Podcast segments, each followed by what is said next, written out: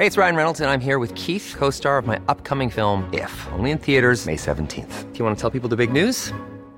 All right, I'll do. Sign up now and you'll get unlimited for $15 a month in six months of Paramount Plus Essential Plan on us. Mintmobile.com slash switch. Upfront payment of $45 equivalent to $15 per month. Unlimited over 40 gigabytes per month. Face lower speeds. Videos at 480p. Active Mint customers by 531.24 get six months of Paramount Plus Essential Plan. Auto renews after six months. Offer ends May 31st, 2024. Separate Paramount Plus registration required. Terms and conditions apply if rated PG. Heraldo Radio, la H se lee, se comparte, se ve y ahora también se escucha.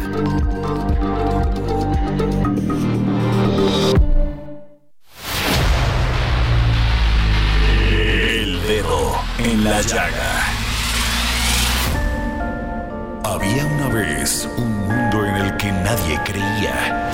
Un país de historias inexplicables. Una nación con personajes asombrosos. Santo Tomás tenía razón. Hay que ver para creer. El México increíble, las verdades que duelen, la voz de los que callan, el dedo en la llaga. Infórmate, diviértete, enójate y vuelve a empezar.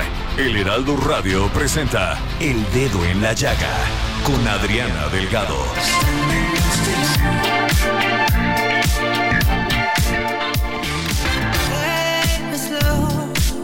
I up on this funk and give me miracles. Taking on how we love the ride is something we control. Alright. All night long we rock to this, screaming at this divine this loving. All night long we rock to this, screaming at this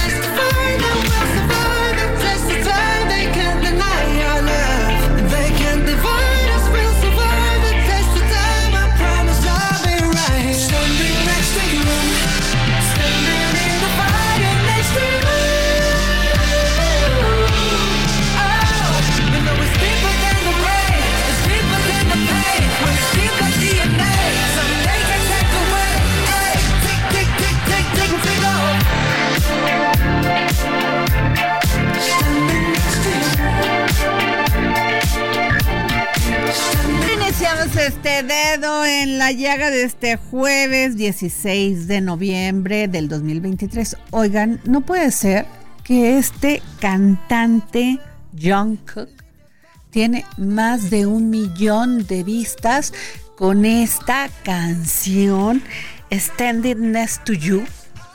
Es impresionante. A mí me encanta cómo baila.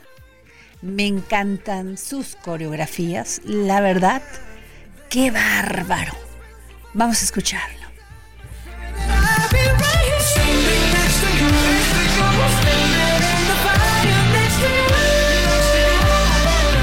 Bueno, como en este programa también hablamos de cosas serias, nos vamos a nuestro primer resumen informativo con el gran Héctor Vieira.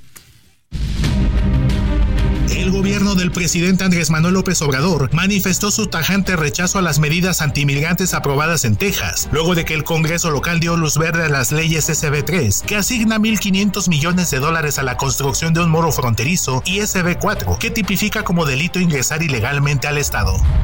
De último minuto en la sesión de la Cámara de Diputados, el PRI introdujo una denuncia contra Samuel García por la falta de pago a más de 7.000 trabajadores de poderes y órganos autónomos de Nuevo León y consideró que la retención salarial es una revancha política del gobernador, al tiempo que en el Senado los líderes nacionales del PRI y PAN calificaron al mandatario estatal con licencia de Esquirol a favor de Morena. Migrantes que han sido detenidos por el Instituto Nacional de Migración y trasladados de los estados del norte a Villahermosa, Tabasco, denunciaron que en muchas ocasiones los llevan a esta entidad solo para dejarlos ahí, sin opciones de trámite de algún documento y que cada quien con sus medios decida a dónde irse. Agregaron que en el trayecto son incomunicados, les retiran sus pertenencias y no les dan información clara sobre el proceso. Alumnos de la Universidad Pedagógica Nacional marcharon del Ángel de la Independencia al Senado para exigir que se avance en el proceso legislativo para otorgar la autonomía por ley a su casa de estudios. Una mujer de 20 años de edad fue asesinada de tres balazos por su pareja sentimental. En tanto, dos jóvenes fueron acribillados en un presunto ajuste de cuentas del crimen organizado. Y dos menores de 16 y 6 años fueron lesionadas con arma blanca en diferentes ataques perpetrados ayer en Ciudad Juárez, Chihuahua, reportaron autoridades locales. El exdiputado local de Morena, Saúl Benjamín Huerta Corona, fue sentenciado a tres años y cuatro meses de prisión por abuso sexual equiparado agravado y al pago de 18.960 pesos por concepto de reparación de daño. El expresidente de Estados Unidos y actual precandidato presidencial republicano Donald Trump tiene planes para impulsar políticas migratorias represivas, incluyendo nuevos campos de detención en Texas, presionar a México para reinstalar el programa Permanece en México contra solicitudes de asilo y ordenar a fuerzas de seguridad pública, incluyendo las Fuerzas Armadas, para deportar a millones de indocumentados cada año. Y regresamos aquí al dedo en la llaga. Ya se unió a esta mesa porque hoy es jueves de economía del terror. El gran mi sensei, Samuel Prieto. Y rápidamente di que mañana, el sábado, este, vamos a estrenar el documental Libertad. que tú eres el guionista y el que realizó todas las entrevistas. Sí, oye, es un documental que es imperdible. Es el sábado a las 5 de la tarde por ADN 40. Ahí vamos a develar muchas cosas. Primero, ah, ¿es cierto que la libertad es una cosa de colectivo o es tu responsabilidad personal? Y lo segundo, ¿qué tanto la creatividad y la innovación y el bienestar tienen que ver con Genera libertad. Claro. Así es. Bueno, vamos a hablar más, este, más adelante en este programa de ese documental, Samuel, y nos vamos hasta Chihuahua porque una mujer de 20 años de edad fue asesinada de tres balazos por su pareja sentimental y también dos jóvenes fueron acribilladas en un presunto ajuste de cuentas del crimen organizado y dos menores de edad, de 16 y 6 años, fueron lesionadas con armas blancas en diferentes ataques perpetrados ayer en la ciudad de Ciudad Juárez, Chihuahua, pero hoy también lamentablemente pues asesinaron a nuestro compañero periodista hoy en la madrugada, Ismael Villagómez Tapia, fotoperiodista del Heraldo de Juárez. Así que muy malas noticias, pero yo le agradezco a este Enrique Rodríguez, jefe de comunicación de la Dirección de Comunicación Social de la Fiscalía General del Estado de Chihuahua, que nos haya tomado la llamada. Don Enrique. Buenas tardes, a Lamentable todos estos hechos, sobre todo pues en el tema de los feminicidios y este último pues que hoy sorprendieron a nuestro compañero Ismael Villagómez Tapia quitándole la vida. Sí, bueno, efectivamente, eh, el día de hoy, eh, en cuanto tuvimos conocimiento de esta lamentable situación, bueno, todos los homicidios han sido lamentables en, el caso específico de Juárez, ¿no? Que es una ola que estamos tratando de contener. Pero eh, tuvimos conocimiento de esta situación del compañero periodista del Heraldo y Juárez y se abocó, se instruyó una unidad especial para inmediatamente atender todas las diligencias necesarias de este caso. Qué difícil y además había bajado la violencia, estos feminicidios habían bajado en Chihuahua. ¿Qué ha pasado, Enrique Rodríguez? Sí, bueno, tenemos, eh, lo ha comentado el señor fiscal general, el licenciado César Jauregui, en el sentido de una disputa que se está dando ahí en, en Casa de Juárez en, por bandas del crimen organizado. En este caso, eh, del, de un mismo grupo criminal denominado la empresa que tiene ahí eh, algunos ajustes, algunos recomodos y nos está provocando esta situación.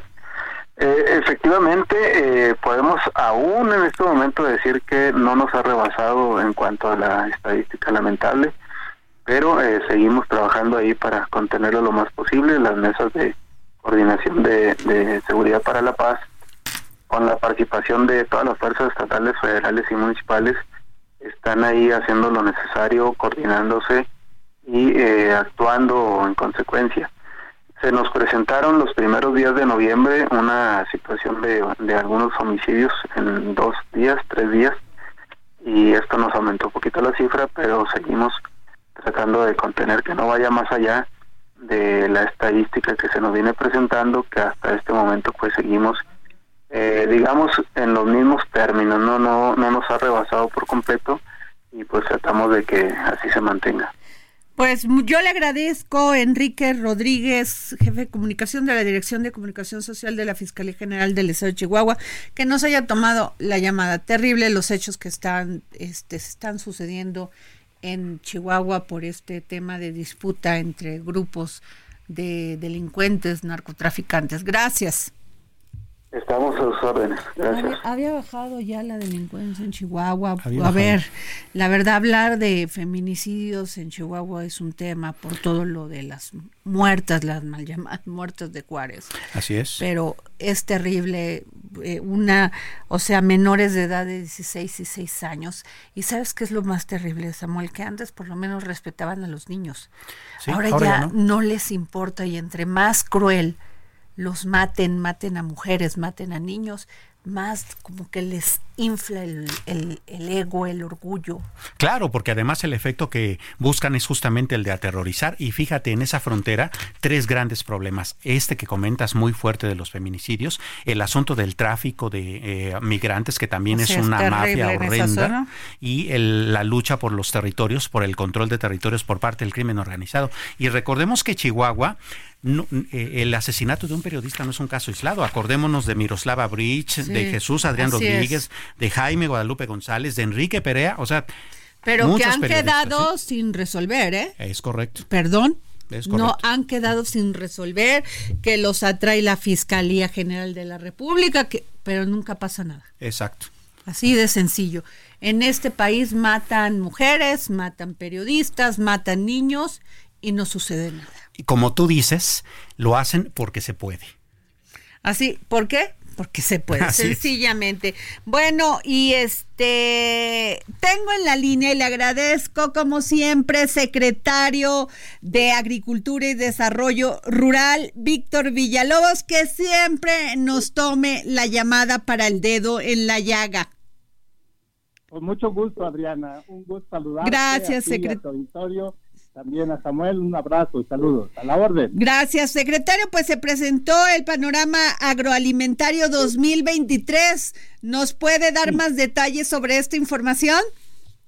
Claro que sí. Bueno, pues este es el quinto año que hemos presentado. Este es un documento que tiene eh, información estadística y también georreferenciada sobre los principales productos y cómo va nuestra agricultura, nuestra ganadería, nuestra pesca y la acuacultura y también hace referencia a los 75 productos de la agricultura más importantes de México. Y ahí pues resultados, la verdad es que son muy, muy, muy importantes y, muy interesantes. En primer lugar, pues yo, si me lo permite, diría que eh, pues sí se ha venido avanzando y si tomamos en cuenta las condiciones pues tan eh, desfavorables, muchas de ellas completamente ajenas a nuestro país, el cambio climático, la misma situación financiera mundial, este, las conflagraciones de bélicas eh, también han, impactado eh, a la agricultura del mundo, pero aquí pues hemos seguido este, con esa visión de garantizar la seguridad alimentaria. Y me da gusto también comentarte que eh, desde el año 2018 al año pasado, 1.9 millones de personas, fundamentalmente de localidades rurales, salieron de la pobreza, que ese es un número muy importante. Hoy día te puedo decir que eh, pues vamos a cerrar el año con propiamente 300 millones de toneladas de alimentos producidos en nuestro país y seguimos siendo además un importante referente en la producción mundial. Somos hoy por hoy el onceavo país productor de alimentos del mundo y el séptimo exportador y exportamos a 191 países, lo cual pues es el digamos el crédito el reconocimiento a todos nuestros productores y a las cadenas agroalimentarias. Sin duda alguna, este señor secretario, quisiera preguntarle sobre un asunto en particular que tiene que ver con eh, pues la devastación que ocasionó el huracán Otis allá en el estado de Guerrero, porque pues bueno, muchas miradas se han centrado en el sector turístico, pero también hay informes con respecto a que muchos eh, cultivos de maíz, de mango, de limón y, eh, de copra, por ejemplo, pues sufrieron afectaciones y no se trata de, extensiones de, siembra pues pequeñas, ¿no? Que incluso hasta podría impactar en el precio de esos productos. ¿Cómo está ese panorama? Mira qué bueno que haces referencia porque casualmente tiene mucho que ver con lo que hace el CIAP, que es al final de cuentas quien hace la información del panorama agroalimentario, porque tenemos imágenes satelitales bajamos eh, varias imágenes al día en tiempo real de la situación que está imperando en nuestro sector, en el territorio nacional, y al segundo día de, de todo la, digamos, este, este, este lamentable suceso del, huracán, eh, nosotros ya teníamos cuantificada superficie afectada, propiamente toda nuestra superficie de, maíz, eh, la palabra que se usa en el campo es acamado, quiere decir que por el peso del, del maíz que ya estaba crecido, este pues con el viento se cayó, se, se, se, tiró y, este, y propiamente toda la importante producción del maíz del estado este, se ha visto afectada y efectivamente aunque ya las cosechas digamos de frutales habían pasado eh, sí eh, afecta claramente eh, sobre todo la parte del mango, el limón, el aguacate porque afectan la floración y ponen en riesgo la producción del próximo año. Hemos estado en coordinación con la Secretaría de Bienestar, obviamente eh, dando y con el gobierno del Estado, pasando nuestra información. No hay necesidad de ir, digamos, territorialmente a cuantificar las cosas, las tenemos ya georreferenciadas. Y, e insisto, gracias a, a todo este, eh, digamos, la infraestructura que tenemos en nuestros sistemas de, de información este agroespacial, pues tenemos una idea muy clara de lo que está pasando. Secretario de Agricultura y Desarrollo Rural, eh, la, la, sequía que tuvimos este año, bueno, todavía no termina el año, ha sido sin precedentes y eh, ha ocasionado pues la devastación de muchas producciones de productos agrícolas, entre ellos el frijol y se prevé una caída de casi el 50%. ¿Qué nos puede decir? Sí, bueno, este, efectivamente eh, hemos padecido el año más seco eh, en, la historia que tenemos de información eh, referenciada y acumulada. Y quiero decirles que el mes más caliente desde 1941 fue el mes de septiembre, que estuvo tres grados arriba del promedio histórico desde 1941. Entonces, tristemente, coincide altas temperaturas con una sequía este, prolongada que ha afectado más de la mitad del territorio nacional y efectivamente toda aquella agricultura de temporal, aquella que es la mayoría de nuestra superficie nacional, este, se ha visto afectada en diferentes grados. El tema del frijol particularmente es un tema crítico porque es agricultura de temporal en Chihuahua, en Durango, en Zacatecas, y es donde tenemos la mayor producción. Más o menos el consumo nacional de frijoles en el orden de 1.2 eh, millones de toneladas y creo que vamos a andar posiblemente llegando a las 700 mil. Entonces si hay un déficit que este, recientemente el señor presidente de la República eh, ha solicitado a los productores de Sinaloa, dado que hay humedad ahí, que se pueda, en vez de sembrar maíz, que sembremos frijol para sacar aproximadamente 60 mil toneladas de frijol y con eso paliar este, la, el impacto que eh, la sequía nos ha provocado en los estados donde están históricamente destinados a la siembra. Secretario, eso que dice, qué importante es, porque por ejemplo, le voy a poner un, una, una zona, ejemplo, eh, Gilotepec y toda esta zona de del, Estado de, México se aferran a, a, que sus cosechas sean de maíz. Y o no llueve o vienen las heladas antes de lo que tenían previsto. ¿Y por qué no siembran lavanda, otros productos alternativos? Efectivamente, nosotros estamos con esta, este, insistiendo mucho en lo que llamamos reconversión productiva, es la sustitución de aquellos cultivos que han venido teniendo una gran demanda de agua principalmente por aquellos cultivos que requieren menos agua pero que también son de ciclos cortos. El, eh, ciclo del maíz eh, en temporal pues puede ser de cinco o seis meses, en cambio el producto en los cultivos de frijol son de tres meses, un poco más. Claro. Y entonces tenemos suficiente humedad, no les afectan las heladas, efectivamente no les pega el granizo. Entonces, eh, la reconversión productiva es una estrategia que nos tiene que ir llevando progresivamente a sustituir los cultivos, aquellos que demandan mucha agua y sobre todo que están expuestos cuando los ciclos son muy largos, obviamente a las heladas, a las granizadas y a las sequías, como ha venido ocurriendo. Claro, señor secretario, justamente hablando de ese punto, hay algo muy ilustrativo en toda esta descripción muy amplia que usted nos está dando sobre el sector agropecuario, y es que todos creemos que nada más es sembrar, subir al camioncito la cosecha, llevarla a la central, y ese es todo el, sector. Pero usted nos está hablando de georreferenciación, de sistemas satelitales que nos ayudan a saber cómo están nuestras siembras y qué se debería sembrar en cada lugar. Todo eso, ¿cómo permea después para que el productor pueda mejorar justamente su producción de alimentos? Déjenme darles el ejemplo, lo que hicimos en Michoacán, casualmente en varios ejidos, el lunes y martes de esta semana. Antier este, estuvimos por allá porque implementamos un sistema para medir la huella hídrica. Es un sistema eh, a través de un convenio que tuvimos con el apoyo de la FAO eh, compramos los aparatos que nos permiten eh, monitorear la humedad del suelo para poder eh, decirle al productor cuándo hay que regar y qué cantidad.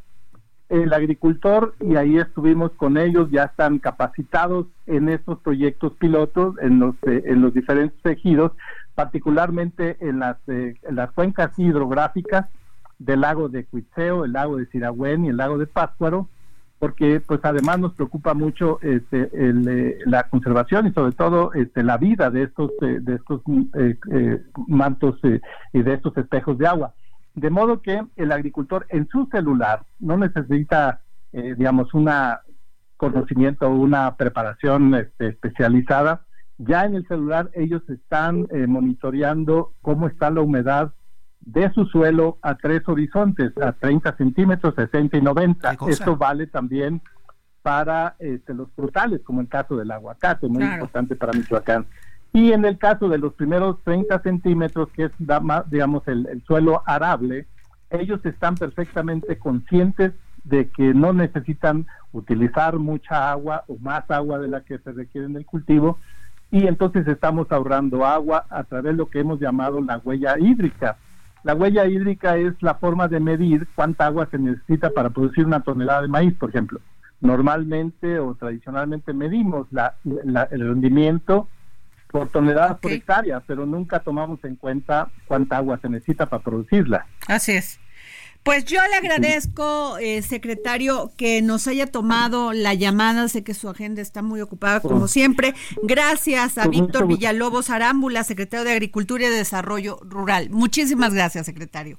Siempre a la orden, Adriana. Y Samuel, a la orden y saludos a los Muchas gracias. Oye, qué interesante esto que dice, que ya pueden ver por medio de, por, usando la tecnología. Por eso es importante tener un país tecnificado, o sea, con todo las, las tecnologías a la mano. Claro, pues imagínate. Te puedes evitar muchos desastres, ¿no? Pues, por supuesto, pues ve lo que, lo que comenta, ¿no? Eh, a través del satélite pueden saber en qué lugar está seco, cuánta agua va a necesitar la producción de una tonelada de un producto en una área específica o en qué lugar hay que sembrar y en cuál no. O sea, interesante, ¿no? Oye, bueno, Samuel, este, ¿nos vamos a tu economía del terror o nos vamos a comentar rápidamente sobre esto que fue lo de la reunión de la PEC.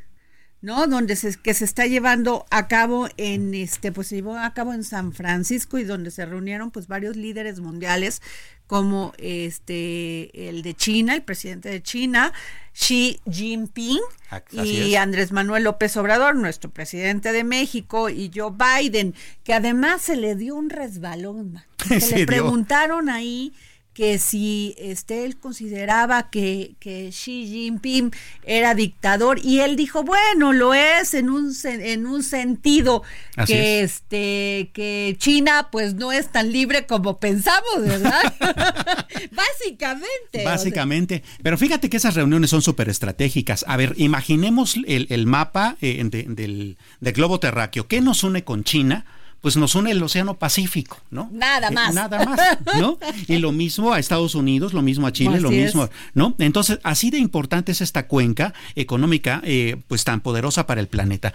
¿De qué hablaron particularmente Xi Jinping?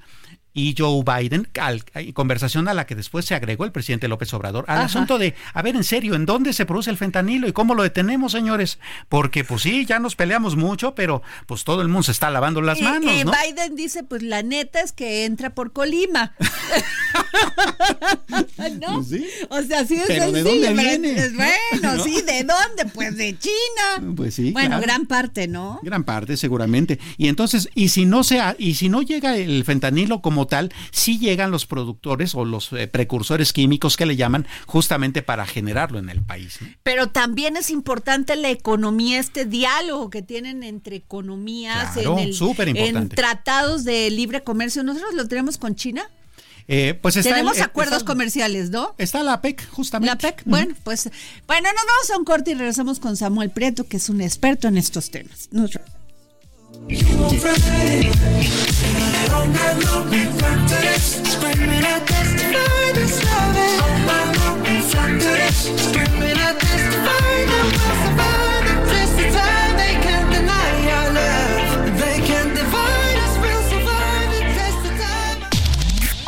Sigue a Adriana Delgado en su cuenta de Twitter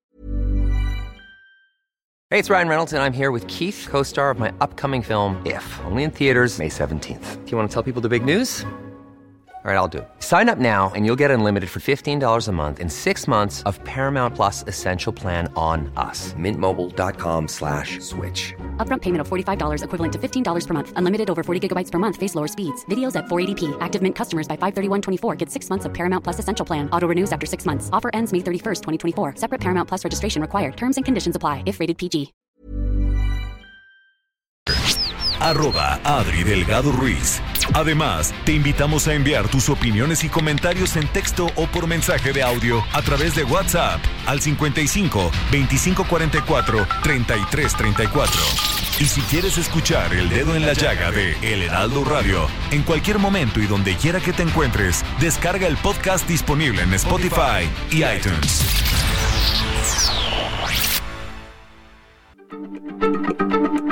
Heraldo Radio, la H se lee, se comparte, se ve y ahora también se escucha.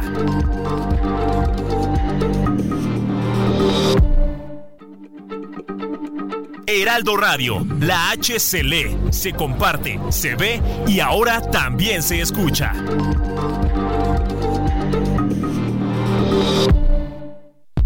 Sigue a Adriana Delgado en su cuenta de Twitter en arroba Adri Delgado Ruiz. Y envíanos tus comentarios vía WhatsApp al 55 25 44 33 34 o 55 25 02 21 04.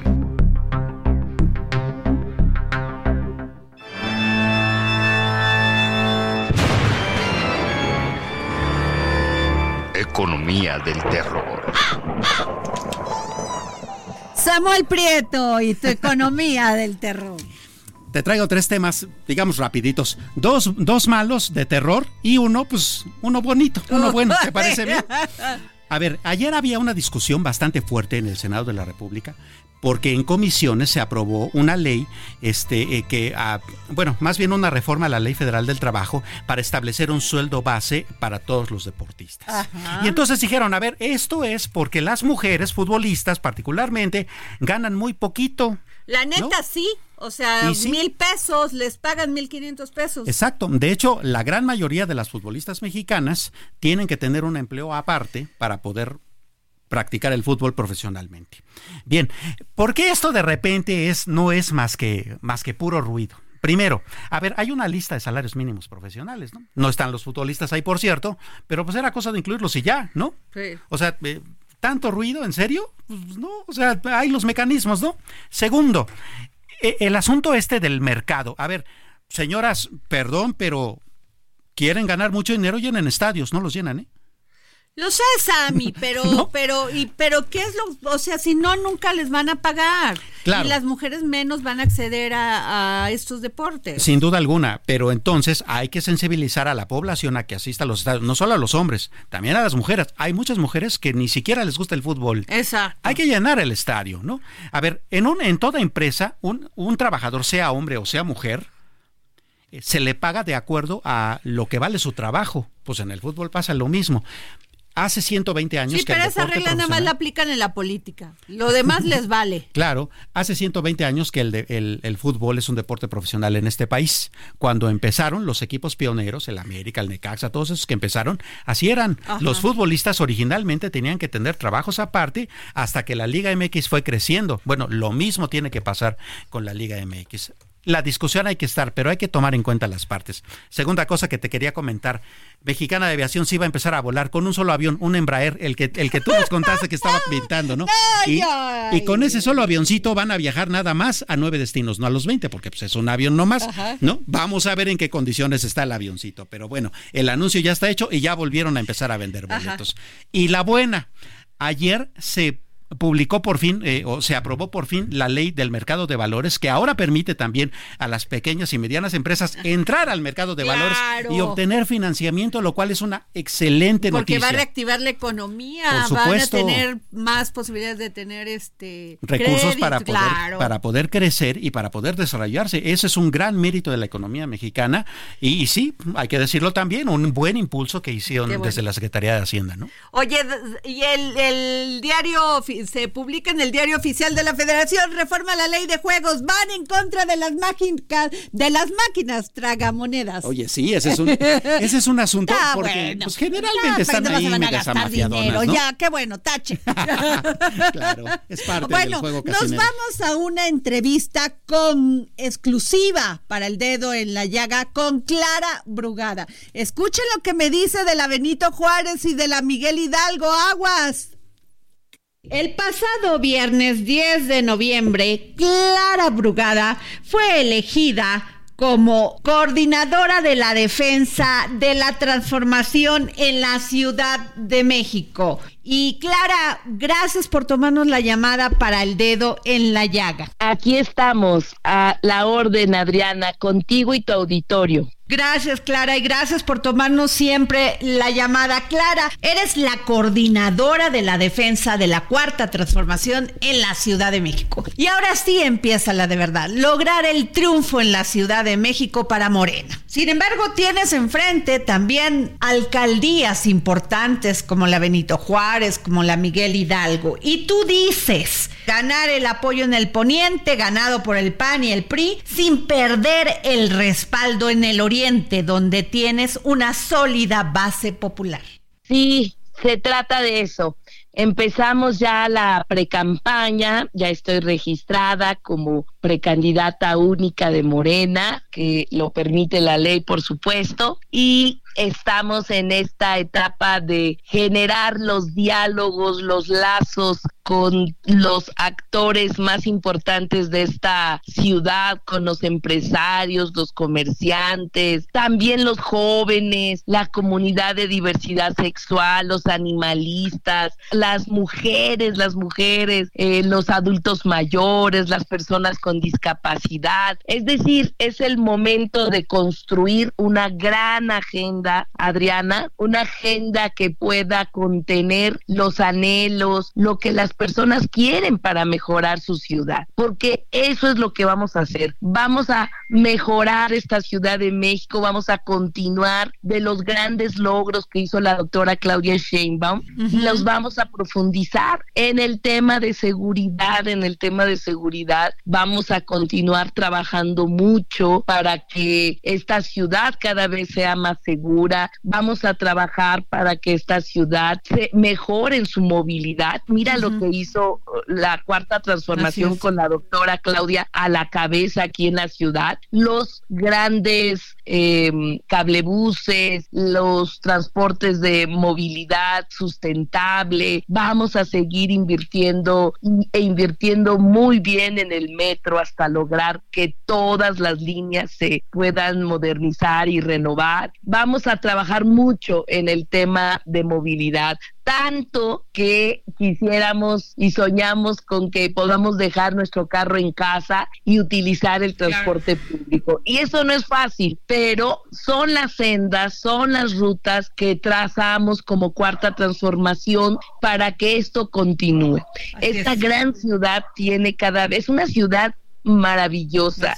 Yo soy orgullosa chilanga, que eh, creo yo que hay que valorar esta ciudad como una ciudad vibrante, como la capital eh, de los derechos, como la capital del progresismo en el país, en donde se han obtenido muchos logros, pero hay que profundizarlos y la gente, la gente quiere que sigan más cambios, que siga la transformación. Así que sobre eso vamos. Clara, a ver, el virtual candidato ya del PAN ya pidió licencia, pero es el actual alcalde de la Benito Juárez, Santiago Tabuada. Él dice que le va a ganar a Morena, a ti, porque hay un hay una gran desigualdad. Él dice las escuelas públicas están hechas un desorden, están abandonadas, el transporte público está en alfileres. Nosotros vamos a construir un proyecto de ciudad.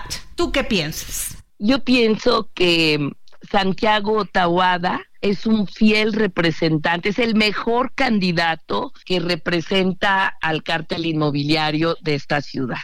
Realmente es el fiel representante de este cártel inmobiliario y obviamente que la población no ha dejado pasar todo lo que eh, está sucediendo en la alcaldía Benito Juárez, los temas de corrupción, los temas muy, muy graves. Entonces, ¿cómo es que eh, em, Santiago Taboada plantea estos temas, estas eh, ideas que tiene cuando han utilizado el gobierno como una máquina de corrupción? O sea, fue a Iztapalapa a decir lo que tú me acabas de comentar. Hizo su evento, creo que el evento más grande que ha tenido en su vida, eh, con la gente de Cuauhtémoc Gutiérrez de la Torre, quienes le entregaron un bastón de mando eh, que significa entregado por la gente de Cuauhtémoc Gutiérrez. ¿Qué significa ese bastón de mando? Pues corrupción y más corrupción y más corrupción. Es decir, hoy la población no se queda atrás de conocer lo que representa Santiago Tahuada. La gente ya, o sea, no, no, no está dispuesta, fue a lo mejor engañada en 2021, eh, pero hoy no. Hoy en esta capital. Eh, la doctora Claudia Sheinbaum está súper apoyada por más del 70% de la población. Eh, actualmente tu servidora y cualquiera ¿eh? de mis compañeros aspirantes, hasta el que tiene menos eh, conocimiento y preferencia electoral, le gana a Santiago Tahuada. Así que pues nosotros y yo voy a arrasar, eso sí te lo quiero decir, en la Ciudad de México. Y mira, no lo digo yo y no es una frase por decirlo. O sea, tú revisa todas las las encuestas y le ganamos a, al panismo, ¿no? Entonces, le ganamos a Tabuada y con una cantidad muy grande de puntos de diferencia. Ahora ellas dicen, Clara Brugada no puede penetrar en las clases medias, como la de la Benita Juárez, las clases medias altas, como la de Miguel Hidalgo, porque su discurso es totalmente asistencialista. ¿Tú qué piensas, Clara? Pues yo no he dado ningún discurso asistencialista, no sé de dónde sacan eso. El decir que no puedo penetrar es una opinión clasista. Así es es como que si yo dijera, pues él tampoco puede penetrar en, eh, en las zonas populares, no es así. Eh, la verdad yo quisiera que toda la Ciudad de México fuera una ciudad de clases medias, porque lo que queremos es que haya menos desigualdades, menos pobreza y le apostamos a estar construyendo una propuesta de gobierno para que la Ciudad de México sea una verdadera ciudad de clases medias. Así que eh, en todos lados nos reciben y muy bien. incluyendo en la Benito Juárez. Clara Brugada, coordinadora de la defensa de la cuarta transformación en la Ciudad de México y virtual candidata, Clara, ya hay que decirlo así, yo sé que tú no lo puedes decir, pero ¿cuál es la propuesta para los empresarios, Clara, para las pequeñas industrias, para, para la pequeña empresa?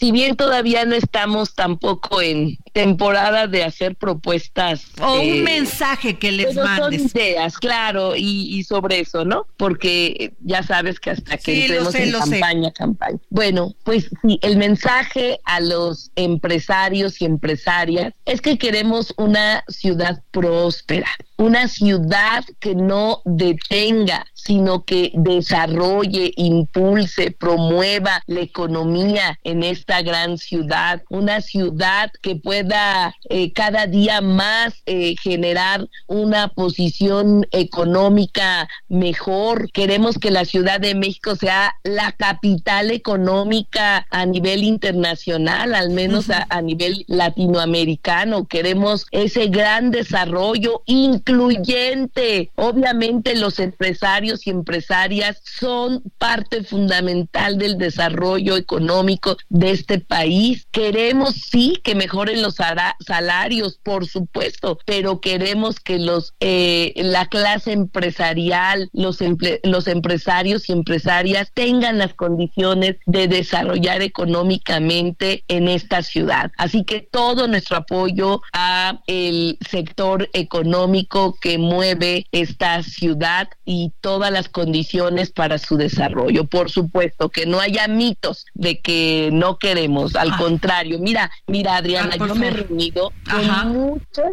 eh, eh, círculos de empresarios de todo tipo. Y cuando me conocen y cuando conocen lo que hemos hecho, porque pues yo soy una mujer que, que no vengo solo con propuestas eh, en la cabeza y con ideas, sino con muchos resultados de lo que hemos hecho, ellos se sorprenden e inmediatamente me apoyan. Es decir, hemos caído muy bien en los cí- círculos del desarrollo económico de esta ciudad. Así que yo estoy muy contenta porque cada vez que hablamos de lo que hemos hecho, inmediatamente eh, eh, están apoyándonos. Así que todo, todo nuestro apoyo y, desa- eh, y desarrollo y facilidades para que esta ciudad siga siendo la capital económica del país. Clara, las mujeres, ya te lo he preguntado anteriormente, pero las mujeres, yo te decía anteriormente, las mujeres tenemos miedo de salir a la calle, se nos proponen medidas alternativas como traer gases lacrimógenos y demás para podernos, sí, defender, y eso lo escuché en un, este, como propuesta en un congreso, en un estado, y me pareció inaudito, porque la seguridad nos las tiene que dar el, el, el gobierno.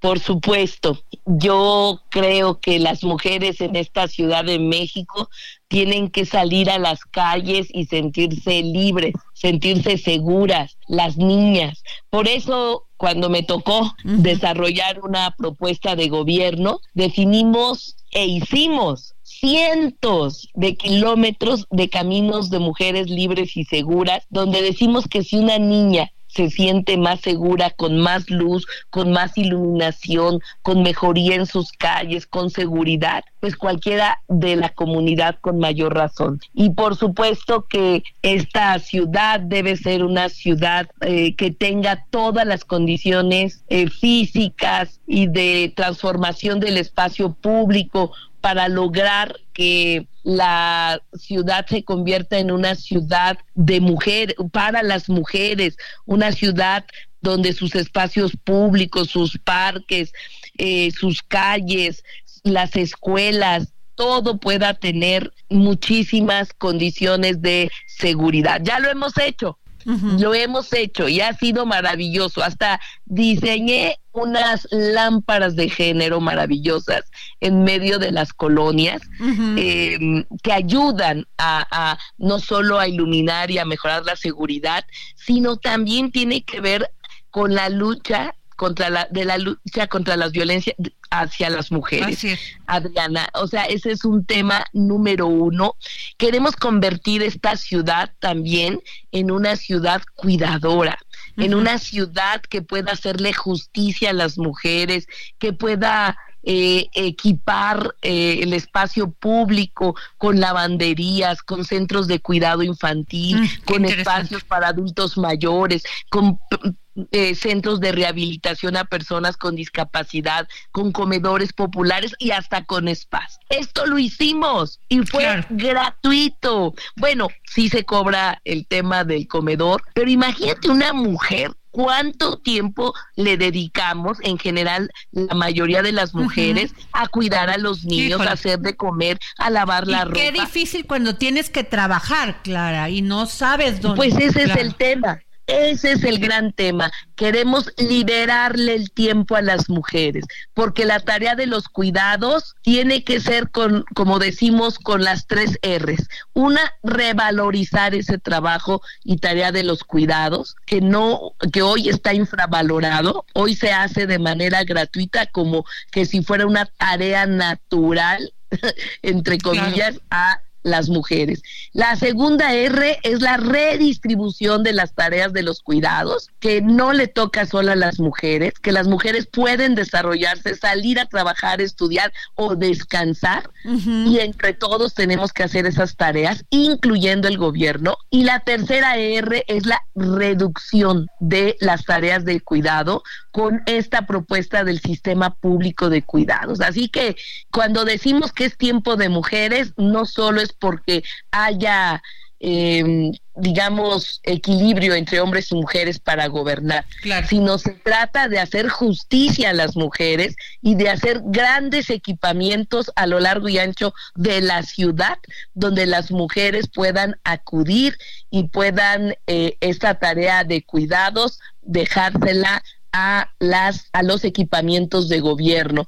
Así que hay muchas cosas que hacer en esta ciudad. Yo estoy muy contenta porque yo estoy segura que en todos lados y, y, en todos los lugares vamos a lograr incidir y vamos a lograr seguir haciendo transformaciones. Clara, y mi última pregunta te la tengo que hacer. Te anunciaste la creación de un consejo asesor en el que participarán pues quienes también estaban en esta contienda, Omar García Harfuch, Mariana Boy, Hugo López Gatel y Miguel Torruco. Ya se limaron asperezas porque el viernes pues vimos a muchos de parte de otros equipos como a José Luis Rodríguez de León, que es el secretario del Trabajo, y a todos y pidiendo que se contaran las, las encuestas bien y ahí ¿Ya se limaron las perezas con estos grupos? Eh, llevamos a cabo una la instalación de un consejo asesor en donde está justamente Omar García Harfuch, el doctor Hugo López Gatel, Mariana Boy y Miguel Torruco. Eh, realmente en una manera muy cordial porque todos sabemos que lo que sigue es la unidad del partido para ganar esta ciudad. Y con mucha responsabilidad y madurez política sabemos que tenemos enfrente este tema. Y por supuesto que empezó esa etapa de inclusión a todos y a todas con grandes llamados a, que le demos ya vuelta a la hoja. Y eso pues yo te quiero comentar que ya ya ya ya logramos que que así fuera y ahorita lo que viene es unidas y unidos, eh, presentarnos eh, a conquistar los corazones y las conciencias en esta gran ciudad.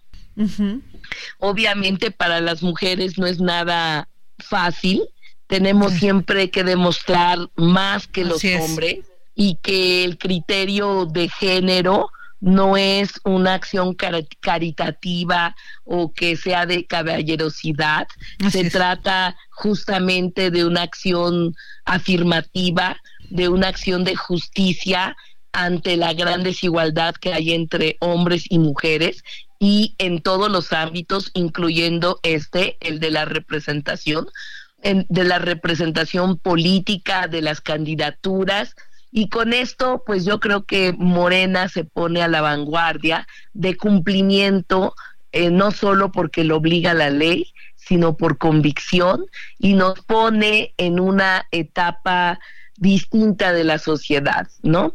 Em, no debemos caer en la en la narrativa de la misoginia política, donde dice que las mujeres no somos competitivas, que somos malas candidatas, no, Las mujeres somos eh, buenas candidatas y buenas gobernantes, como lo hemos demostrado. Es tiempo de mujeres, no porque lo digamos, porque lo hemos demostrado, que tenemos capacidad, eficacia, somos inteligentes, en fin, y vamos a hacer un buen trabajo. Muchas gracias, Clara Brugada, actual coordinadora de la defensa de la transformación en la Ciudad de México. Gracias. Gracias a ti, Adriana. Nos seguimos viendo. Hasta luego. Estás escuchando El Dedo en la Llaga con Adriana Delgado. Qué buena conversación, Adriana. Ay, buenísima, la buenísima. ¿Qué tal, eh? Que la acusan de asistencialista. Ah, bueno, pues de ah, repente, ¿no? Esos signos políticos. Dura, pero tienes datos, mi querido Samuel. Sí, fíjate que el Banco Interamericano de Desarrollo calcula que este año eh, las remesas que llegan a Latinoamérica habrán crecido 10%, 155 mil millones. De esos 62 mil 247 millones habrán llegado a México, que también va a ser un récord histórico, como histórico lo han sido los pasados dos o tres años. ¿Cuál es el punto? Sí, genial pero que los gobiernos no se pongan primero la medallita y segundo, eso aumenta todavía más el impulso de la migración. Que te tuviste que ir a otro, al otro lado, porque trabajar allá porque no tenías las condiciones en tu país y regresas el dinero para tu familia porque por algo te fuiste. Exacto. Es un negocio bastante perverso, ¿no? ¿Qué tal? Y todavía te pones la medallita que gracias a los migrantes. Así me parece un discurso, hijo de Dios. Bueno, ya nos vamos. Gracias. Esto fue todo aquí en El Dedo en la Llaga.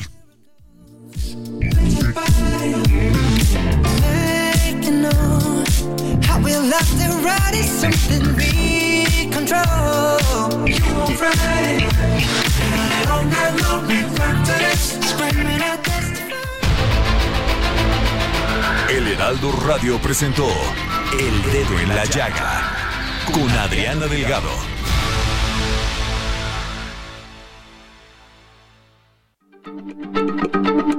Heraldo Radio, la H se lee, se comparte, se ve y ahora también se escucha.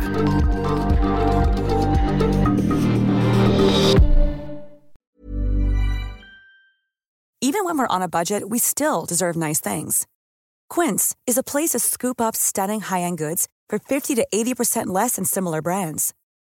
They have buttery soft cashmere sweaters starting at $50, luxurious Italian leather bags, and so much more. Plus, Quince only works with factories that use safe, ethical, and responsible manufacturing. Get the high-end goods you'll love without the high price tag with Quince. Go to quince.com/style for free shipping and 365-day returns.